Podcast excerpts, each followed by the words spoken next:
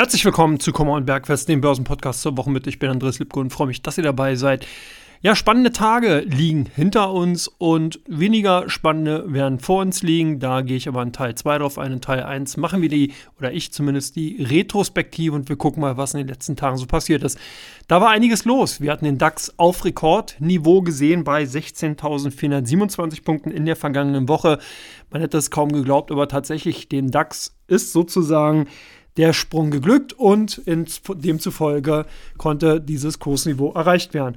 Es waren natürlich die Notenbanken beziehungsweise das, was die Marktteilnehmer den Notenbanken zubilligen, und zwar die Erwartungshaltung, dass die Leitzinsen relativ zeitig zumindest mal stagnieren werden oder eben sogar wieder abgesenkt werden. Also dieses Spiel geht tatsächlich weiter. Und es kommt einfach keine Ruhe rein. Da können also die Notenbanker und Notenbankerinnen noch so viel reden, noch so viel argumentieren.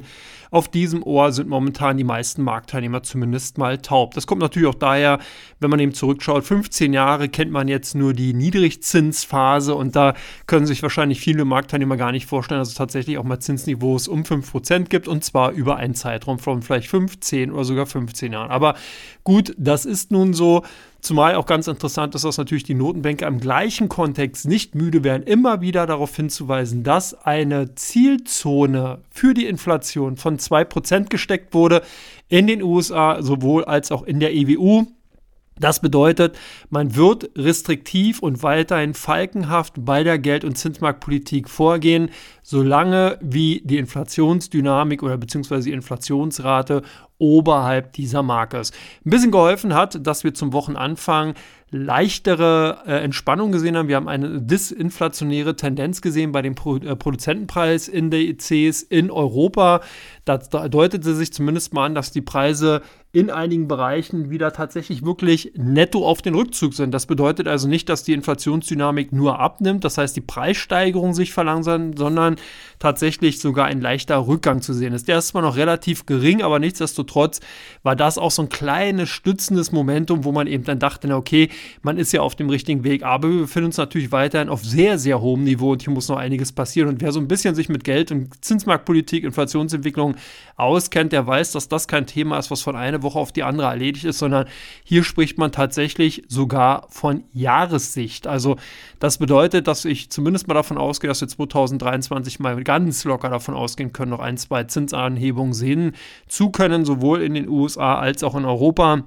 Und dass man ganz, ganz weit davon weg ist, hier wirklich gar von Zinssenkungen ausgehen zu können, weil es einfach viele nachlaufende Effekte gibt. Es gibt nämlich des Öfteren den Fall, dass die Inflation sozusagen rechts antäuscht und links dann schießt. So ähnlich kann es dann tatsächlich passieren. Das heißt, man sieht dann eben in Teilbereichen, zwar netto Rückgänge bei den Preisentwicklungen, aber dann kommt eben sozusagen in der zweiten nachlaufenden Welle durch eben gestiegene Löhne, durch vielleicht neue Preisschocks, die dann auch entstehen können oder sogar, was dann auch noch teilweise ein Kuriosum ist, eine dann wieder anziehende Nachfrage bei bestimmten Produkten und Dienstleistungen, wo dann eben nochmal die Preise angehoben werden, sozusagen so eine Art nachhallenden Effekte. Also Inflation ist wirklich kein einfach und leicht zu nehmendes Thema, sondern hier muss man wirklich sehen, dass das eben eine Thematik ist, die sehr, sehr lange braucht, um eben wieder ja, im Griff bekommen zu werden. Also hier praktisch gut frei nach Goethe die Geister, die ich rief. Noch schwieriger ist natürlich die, Dis äh, die Deflation. Da hat der Japan mittlerweile seit 20 Jahren dann zu tun gehabt, aber das haben wir zum Glück nicht. Das steht auf einem komplett anderen Blatt und äh, das wäre auch überhaupt nicht wünschenswert, weil die Folgen daraus noch wesentlich verheerender sind, wie man ja dann auch in Japan sehen konnte. Ja, was haben wir noch gesehen? Wir hatten einige interessante Unternehmensnachrichten. Das muss man ganz klar sagen. Wir hatten gestern FedEx mit einer dicken Umsatz- und Gewinnwarnung. Nicht schön, Logistik- und Transportbereiche, meistens vorlaufende Indikationen. Das heißt, wenn die Unternehmen aus diesen Bereichen anfangen zu warnen, dann ist das oftmals ein Anzeichen dafür, dass sich die Gesamtwirtschaftsleistung doch abkühlt. Das hat auch die, erstmal die Deutsche Post mit in den ins Minus, ich würde schon sagen, Börsenabgrund, das vielleicht ein bisschen zu äh, heftig ausgedrückt, aber zumindest mal ins Minus gezogen.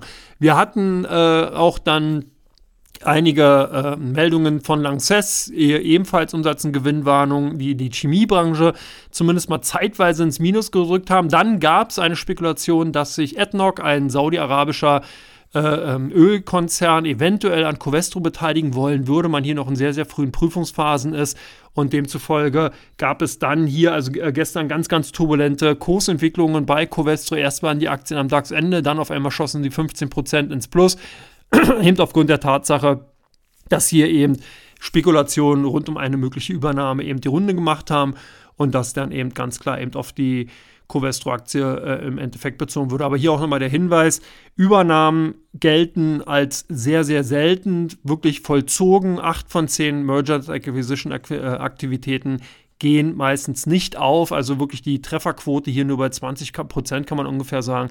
Das Gros geht wirklich daneben. Da gibt es ganz, ganz viele Gründe, warum es nicht funktioniert. Das kann teilweise sein, weil man eben entsprechend dann nicht die Aktienmehrheiten bekommt. Das kann sein, weil rechtliche Probleme gegenstehen. Das kann politische Einwände sein. Das können im Endeffekt auch natürlich äh, Regulatorien sein, äh, kartellrechtliche Fragen und so weiter. Also es gibt ganz, ganz viele Aspekte, die da zu berücksichtigen sind und die dann oftmals äh, dann eben solche Unterfangen gegen die Wand fahren lassen. Ihr habt es vor kurzem bei Microsoft, Microsoft und Activision Blizzard gesehen und es gibt unzählige Beispiele, wo solche Übernahmen einfach nicht funktioniert haben. Demzufolge würde ich da nicht allzu viel drauf geben und wirklich eher vorsichtig sein, nicht unbedingt auf solche Nachrichten aufspringen. Wenn man die Aktien dann hat, toll, aber wenn man dann im Endeffekt aufgrund dieser Nachricht kauft, kann das ganz schnell in die Hose gehen. Bei Covestro braucht man sicherlich noch Zeit, wie bei vielen ja, Aktien aus dem chemischen Bereich, weil das einfach momentan sich noch nicht abzeichnet, erholen zu können.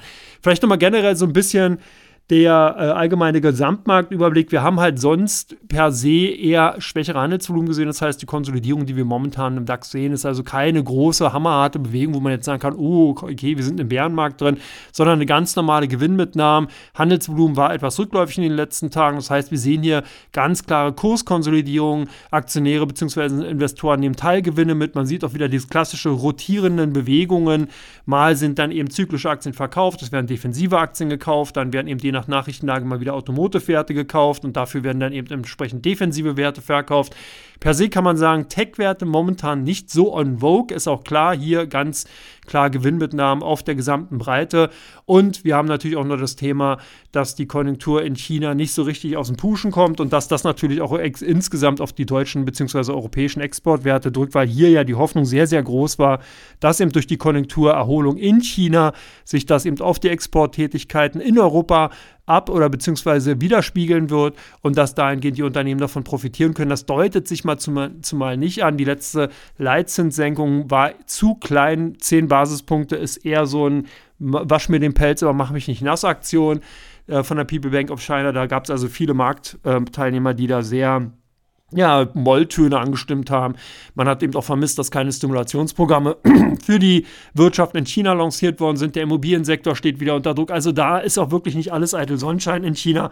Und es deutet sich zumindest mal eine etwas schwierigere Situation ab.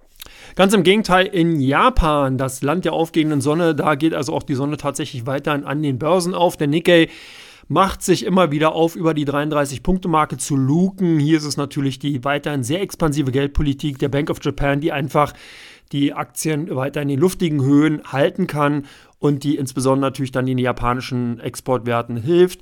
Ähm, ja, da sieht man eben weiterhin zumindest mal, dass diese Börse, dass der Nikkei sich gegen den allgemeinen Konsolidierungstrend stemmen kann. Jede Gewinnmitnahmen, die dann einsetzen, werden am nächsten Tag meistens sofort für Käufe genutzt und der Nikkei schießt dann wieder nach oben, so also auch in den letzten Tagen. Das heißt, Japan weiterhin on vogue bei vielen Investoren. Ich bin gespannt, wie lange das noch gut geht.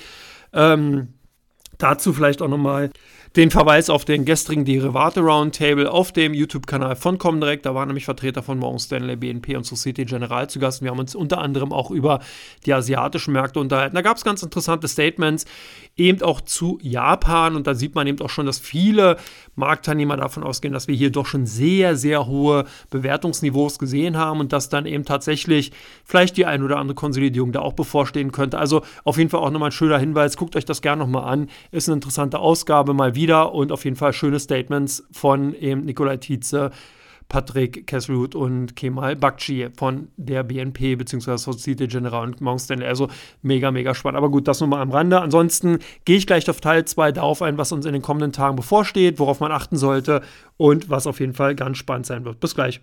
Jodele.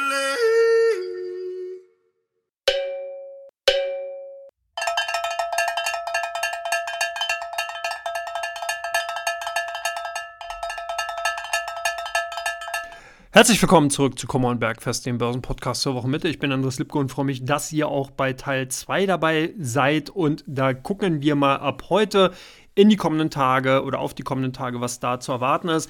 Gerade heute vor einigen Minuten hat der US-Fed-Vorsitzende Jerome Powell vor dem Finanzdienstleistungsausschuss des Repräsentantenhaus eine Rede gehalten. Der Redetext ist zwar im Vorfeld schon bekannt gewesen, aber dennoch hatte man natürlich darauf geachtet, wie er was, wann, wo sagt, wann er welche Pausen macht und vor allen Dingen, was für ein Gesichtsausdruck dabei ist.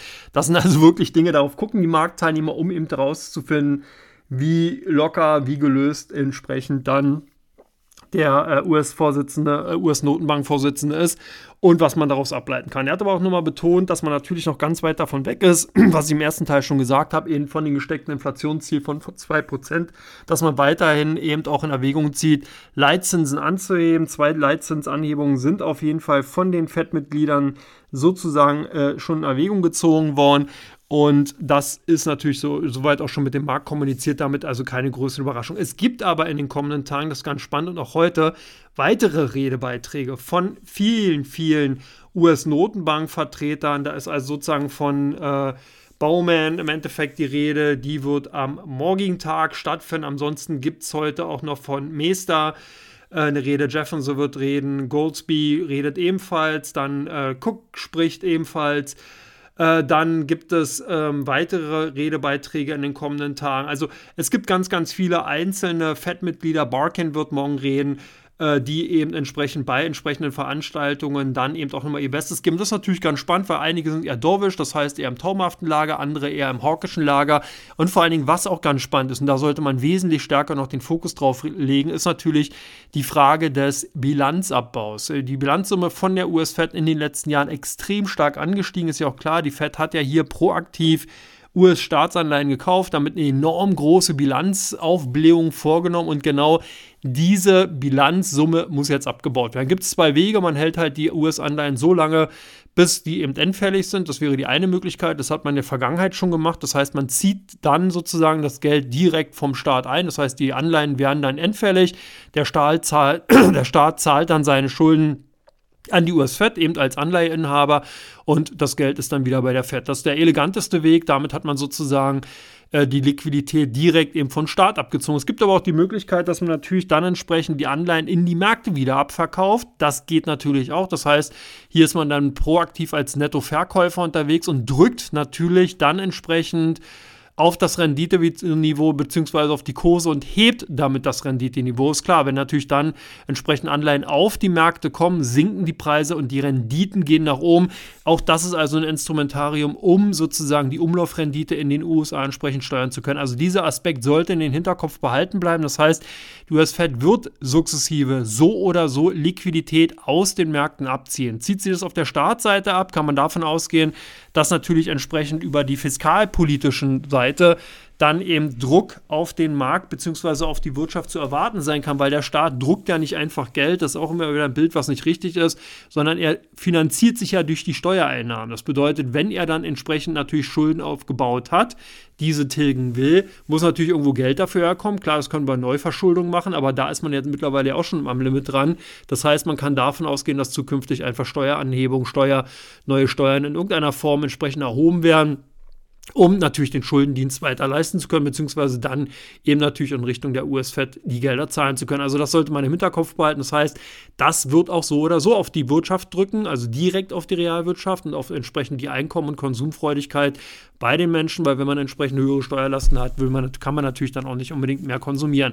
Der zweite Punkt ist der, sollte eben die Fed tatsächlich als Nettoverkäufer an den Märkten auftreten, bedeutet das, dass natürlich dann insgesamt, wenn Renditen an den Anleihemärkten steigen, entsprechend zum einen die Refinanzierungskosten bei den Unternehmen natürlich auch teurer werden. Das ist der eine Aspekt. Der zweite Aspekt ist der, dass über die Discount Cash Flow äh, Bewertungsmethoden von Aktien, gerade dann Technologieaktien, die eben stark im Growth-Bereich unterwegs sind, natürlich geringere Kursziele haben. Das heißt, wenn der risikolose Zins, also das Renditeniveau steigt, dann ist der Hebel, der eben sozusagen eben auf die Abzinsung wirkt, natürlich entsprechend größer oder beziehungsweise kleiner, nachdem wie man es betrachten will.